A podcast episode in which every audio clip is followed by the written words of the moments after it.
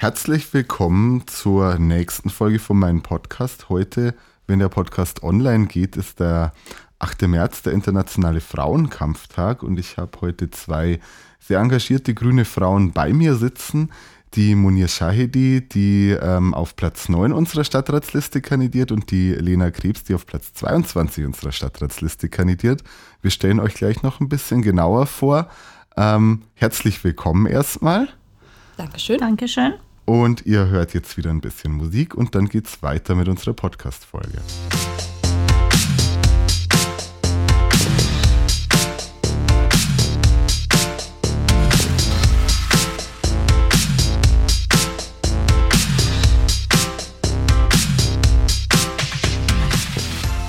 So, wir sind jetzt wieder zurück. Monir, du kandidierst ja auf unserer Stadtratsliste, wie schon gesagt, auf Platz 9. Du bist auch äh, im Vorstand vom Autonomen Frauenhaus. Das ist äh, ein wichtiges Thema für dich. Was machst du heute am 8. März denn? Also 8. März ist der internationale, internationale Frauentag. An dem Tag wird gefeiert und ist für uns Frauen ein wichtiges Datum. In einigen Ländern ist es sogar ein gesetzlicher Feiertag, aber auch in Berlin. An dem Tag feiere ich mit allen anderen Frauen mit. Ja, das ist ganz schön. Wir haben uns vorher schon kurz unterhalten, ob das auch für Regensburg gehen würde als Feiertag. Wird vielleicht schwieriger durchzusetzen, aber uns würde es freuen. Lena, du bist, wie auch schon gesagt, auf Platz 22 unserer Liste. Du, in meinem Skript hier steht, du bringst die landespolitische Expertise mit. Du bist die Frauen- und Genderpolitische Sprecherin im Landesvorstand der Grünen Jugend Bayern. Ähm, vielleicht zwei Fragen. Was machst du heute am 8. März und was macht eine Frauen- und Genderpolitische Sprecherin?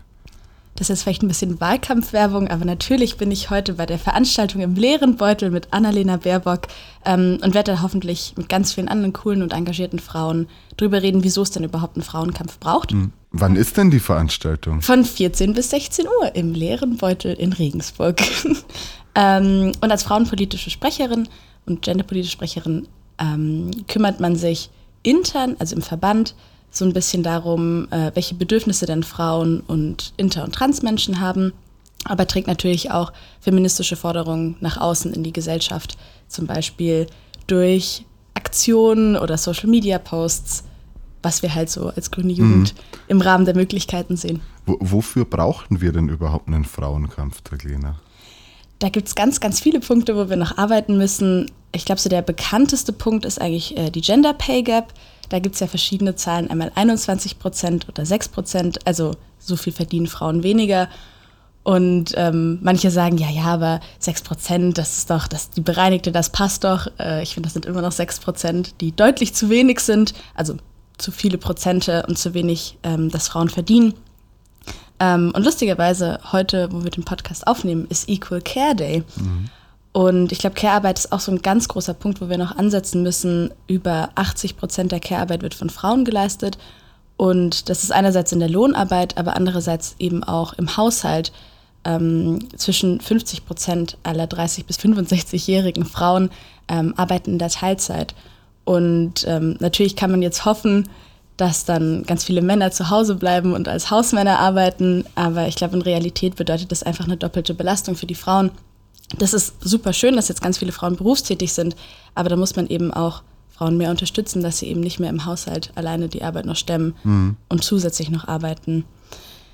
Ja, es gibt ganz, ganz viele Punkte, so dieses traditionelle Rollendenken, das immer noch in viel zu vielen Köpfen verankert ist und von, von vielen Parteien jetzt auch natürlich auch wieder propagiert wird, ähm, gerade eher so konservative rechte Parteien, ähm, die eben dieses Familienbild von Vater, der arbeitet und Mutter, die daheim sich um die Kinder kümmert.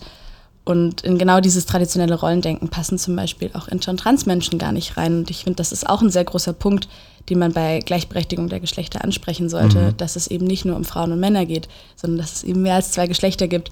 Und dass zum Beispiel mit dem transsexuellen Gesetz von Selbstbestimmung bei transsexuellen Menschen noch gar nicht die Rede sein kann. Ja, Munir, was würdest du denn sagen, wofür braucht es den Frauenkampftag?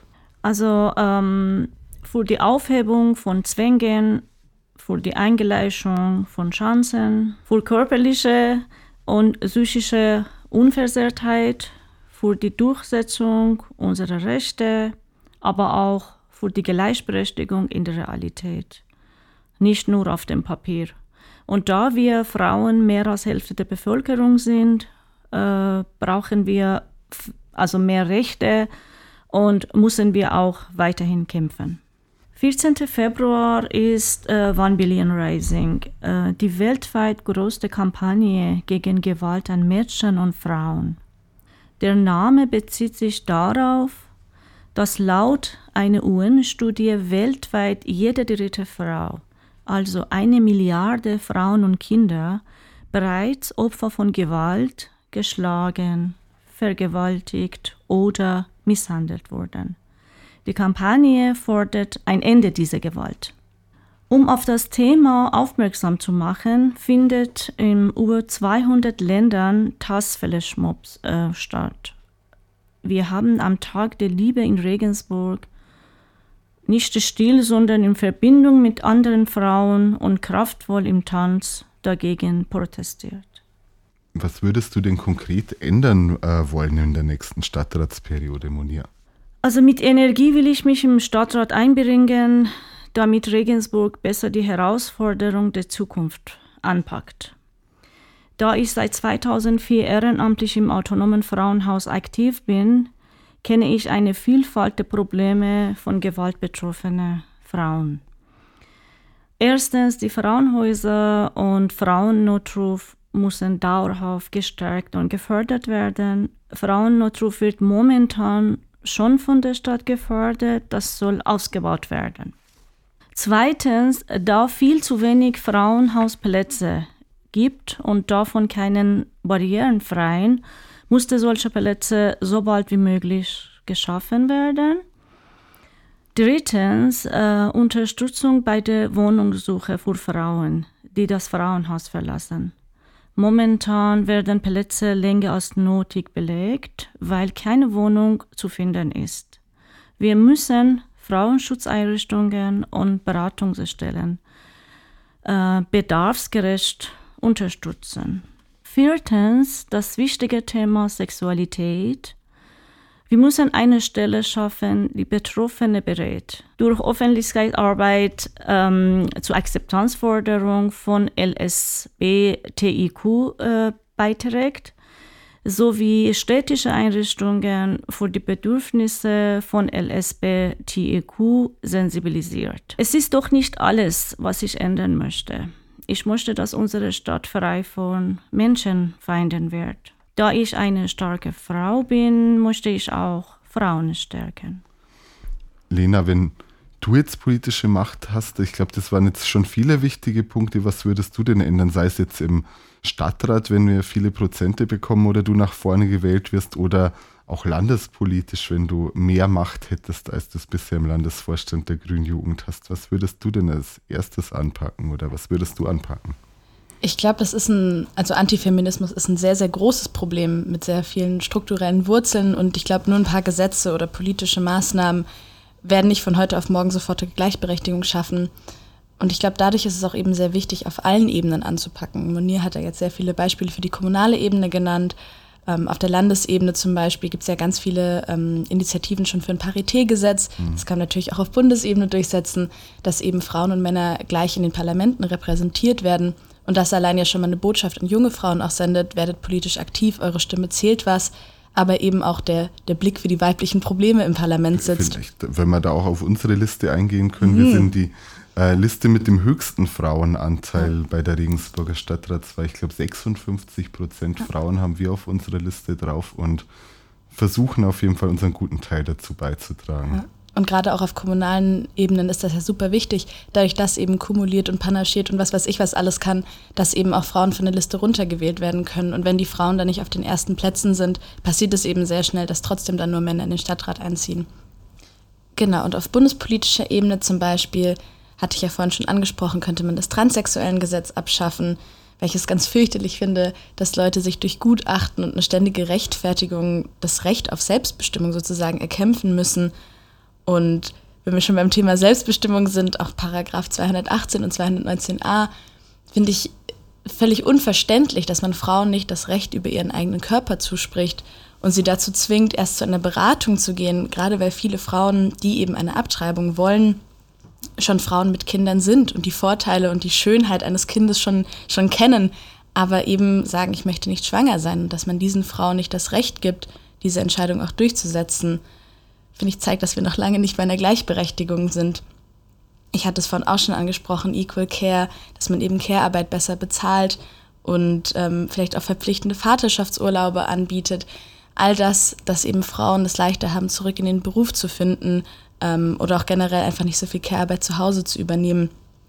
Und all diese Themen muss man, finde ich, auch intersektional denken, also immer in Verbindung mit Rassismus und Homophobie, weil eben die Bedürfnisse einer alleinerziehenden, dunkelhäutigen Frau mit Kind mit Behinderung ganz andere Bedürfnisse sind, als ich sie jetzt als Studentin zum Beispiel habe. Und wenn wir all diese Themen miteinander verbinden, kommen wir hoffentlich irgendwann zur Gleichberechtigung der Geschlechter. Ja, Feminismus ist auf jeden Fall ein Querschnittsthema. Wir werden in eventuellen Koalitionsverhandlungen das Thema auf jeden Fall auch ganz groß schreiben. Ich hatte da vor kurzem erst eine Anfrage und wir haben auch gesagt, wo wären rote Linien für uns und wir haben gesagt, wir wollen auf jeden Fall darauf achten, dass die ähm, städtischen Posten, die es zu besetzen gibt, auch ähm, gleichberechtigt äh, besetzt werden, sodass eben tatsächlich die Kompetenz Vorrang hat und nicht nur das Geschlecht Vorrang hat, weil dann im Zweifelsfall eben Männer Posten bekommen. Ähm, also für uns wollen wir auf jeden Fall diesen Punkt setzen. Ich hätte jetzt noch eine Abschlussfrage für euch. Ähm, wenn jemand im Alltag ankommt, was ähm, zumindest mir schon öfter passiert ist, ich gehe stark davon aus, auch euch, und sagt, es gibt doch eigentlich schon genug Gleichberechtigung, wozu braucht man denn überhaupt noch Feminismus? Äh, was würdet ihr dem denn antworten, Monia? Ähm, meiner Meinung nach, weil jede dritte Frau ähm, Gewalt erlebt, ist äh, die Frauenforderung sehr wichtig. Lena? Es kommt immer so ein bisschen auf meine Laune drauf an, was ich auf solche Fragen antworte. Manchmal bin ich voll dabei und erkläre den Leuten auch gerne die ganzen Sachen, die ich jetzt gerade schon angesprochen hatte und gehe da gerne auch ins Detail. Aber manchmal habe ich auch einfach keine Lust mehr, wenn mir die Frage schon zum dritten Mal am Tag gestellt wird. Und da empfehle ich immer sehr gerne feministische Literatur, dass sich die Leute eben selbst weiterbilden können. Ähm, zum Beispiel Untenrum frei von Margarete Stokowski mhm. finde ich ein super Einstiegswerk, um so ein bisschen humorvoll auch an das Thema rangeführt zu werden. Und ähm, zum Beispiel meinem Freund hatte ich das Buch empfohlen und der kam eine Woche später mit drei weiteren feministischen Büchern nach Hause und hat gesagt, er liest sich jetzt voll in das Thema ein und es ist total spannend. Und ich glaube, daran merkt man auch schon, dass Feminismus eben nicht nur Frauensache ist und dass Frauen auch nicht in der Verpflichtung sind, den Männern die Welt zu erklären und mhm. wie es uns denn jetzt geht, sondern dass da vielleicht auch Initiative von den Männern kommen darf. Ich glaube, in dem Sinne können wir gut abschließen, damit zu sagen, Feminismus bringt allen was, nicht nur Frauen, nicht nur Männern, äh, Menschen jeglichen Geschlechts können davon äh, profitieren, wenn wir feministische Politik umsetzen. Und danke euch beiden, dass ihr heute dabei wart und wünsche insbesondere allen Frauen, die heute zuhören, einen schönen Frauenkampftag. Ciao. Dankeschön. Dankeschön. Tschüss. Tschüss.